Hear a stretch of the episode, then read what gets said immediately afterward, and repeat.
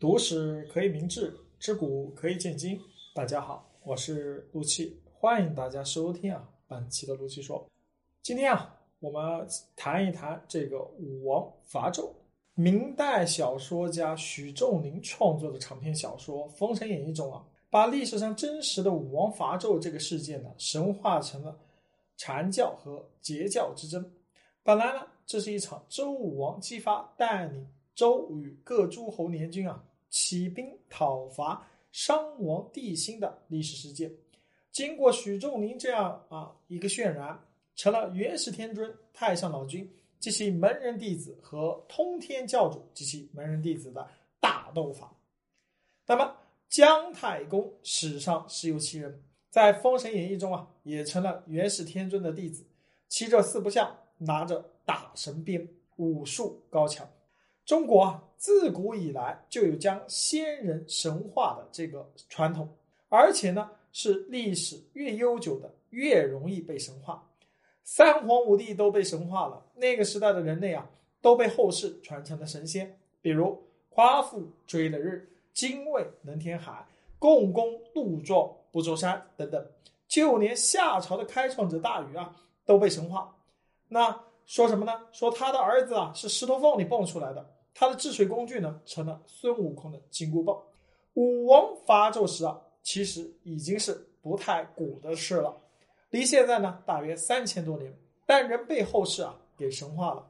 不过呢，这场神仙之战是中国历史上最后一场神仙之战，以后的小说呢就很少出现这种神仙之间的大规模战争了。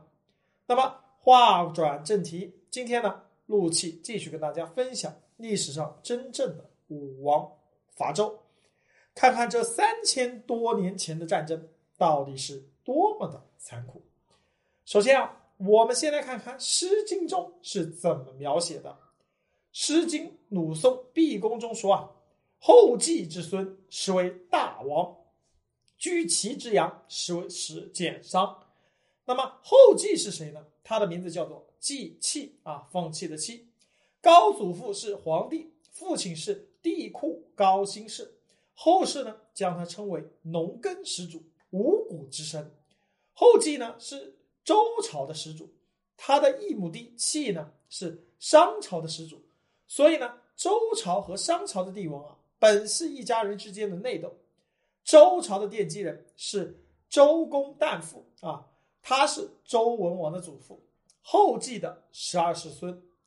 那么，因为戎狄威逼啊，周公旦父呢率领族人由毕啊迁到了岐山下的周原，居其之阳，说的就是他的这个故事。也就是说啊，从那个时候开始，周就有了灭商的计划。那么，《封神演义》中里面描绘这一段说啊，周文王在渭水河边遇到了贤才姜太公，姜太公呢在那里钓鱼啊，但是。用的是直钩，其实啊，他是在干嘛？钓周文王的，所以啊，有姜太公钓鱼，愿者上钩的说法。从小说中分析啊，好像从周文王开始有了灭商计划，姜太公替周文王谋划，武王伐纣是继承了父亲魏晋的事业。实际上呢，早在周文王的爷爷那一辈，周就开始安排灭商大计了。周。灭了商，整整是经历了五代人的积累。那么周朝时的统治啊，并不是秦始皇时期才有的郡县制，管理上呢没有那样严。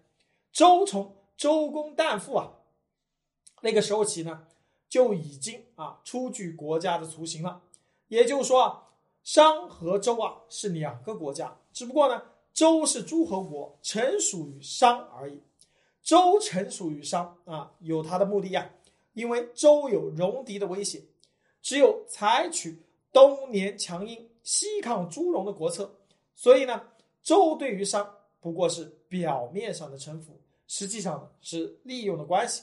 这个一点呢，就像三国时期孙权表面上臣服于曹魏，实际上是利用曹魏抗蜀一样。等到周的经济发展了，有了与商争霸的实力。他就不会再继续臣服，而暴露出反骨了。周和商矛盾的爆发来自于商王文丁杀了周文王的父亲季历。季历呢是周公旦父的小儿子，文治武功都不错。他在位时啊，征伐四方，对周围戎狄部落是大动干戈，不断的取得胜利，成为了西风诸侯之长。《竹书纪年》中记载啊，季历曾在吴以时代伐西洛鬼戎啊，俘十二宅王；又在文丁时代呢，伐燕京之戎、于吴之戎、史呼之戎、意图之戎，多次立下了战功。商王文丁啊，为了拉拢他，将自己的女儿嫁给了他，并封他为牧师。那么，如果这么发展下去，周和商啊。就打不起来了，就成了亲密的温煦关系，有姻亲啊。但是呢，商王文丁的猜忌心啊非常重，周的强大让他是食不甘味。他为了遏制周族势力，文丁呢竟以封赏为名，将季历召唤到殷都，名义上封为封伯啊，号称周西伯，实际上呢是软禁了一段时间后啊，以。莫须有的罪名，活活给饿死了。那么文丁杀了自己的姑爷，心也是够狠的。但他杀一人，并不能阻止周的强大。周文王负有杀父之仇啊，更啊坚定了灭商的决心。那么周早想灭商，文丁给了周一个灭商的理由，而且这个理由呢足够强大。季历被周文啊商王文丁所杀，季历之子。季昌继位啊，他就是周文王。周文王是一位非常能隐忍的国君，他感觉啊，周的国力不足与殷商对抗，所以呢，对商王文丁的杀父之仇啊，是暂且记下，选择继续臣服于商，做了大商的西伯侯。此时呢，商朝是商纣王继位，他呢是知道商与周之间存在矛盾。所以呢，对周啊一直是有防范心理，并效仿文丁呢，把纪昌囚禁于羑里，杀了纪昌的儿子伯邑考，并把他的尸体做成肉汤，逼迫纪昌喝下。但是呢，纪昌啊没有爆发，没有反抗，他选择将仇恨埋藏在心里。啊，君叫臣死，臣不得不死。在古代，臣不反君。啊，也是很正常的事儿。所以呢，周人以宝马美女贿赂纣王，要求他侍奉姬昌之时啊，商纣王竟然稀里糊涂的就把姬昌给放了。商纣王残暴是残暴，但是呢，还有一点妇人之仁啊，该狠下心的时候啊，他反而没有狠下心来。那么就这样，姬昌啊就回国了。回国之后啊，他谋商之心并无松懈。根据《尚书》记载，周国首先讨伐西风犬戎及密须等小国，以固后封。接着呢，又东伐齐国，右伐虞国、从国等等，深入到商朝的势力范围。在周发动对商朝的总攻之前啊，以三分天下有其二。据《史记》记载，天下三分。其二归周，太公之谋计居多。在姜太公的谋划之下，周对于商具备了压倒一切的优势，人心归周啊！朋友们，这一点非常重要。人心一旦归了某一个国家，另外一个国家的下场我们就知道了。在这样的一个大环境下呢，姬昌的朝廷里啊，聚集了吕尚、姜太公、散宜生、太颠、红妖。南宫氏等等等等的贤臣，伐商的时机已然成熟了。周武王开始了伐商的征程，他率领大军东征，到达盟军时啊，背叛帝辛前来与武王会师的有八百诸侯国。当然了，古代这个数字啊，往往是虚词，这八百是形容诸侯国很多。真的有没有八百啊？这一点我们就不做考究了。但是呢，这八百啊，来这个形容啊，人心的向背。当时天下已倾向于周。然后呢，我们知道周武王当时并没有贸然行动，而是先进行了一次盟津官兵，就是像周的一次大阅兵一样，检阅一下己方力量，知己知彼，百战不殆。那么盟津官兵啊，是一次战争的总动员。但是呢，周武王姬发啊，他觉得时机并未成熟，他要寻找一个动机啊，他要将商啊一举击溃。那么盟津官兵啊，对商啊当时是很大的触动，许多商的忠臣对啊纣王谏言，但是呢，纣王始终不听。微子多次劝谏之后啊，逃离了殷商。比干死谏后呢，被狄辛杀死。其箕子呢，装疯卖傻，被纣王囚禁。太师少师干脆背叛了商国，投靠了周国。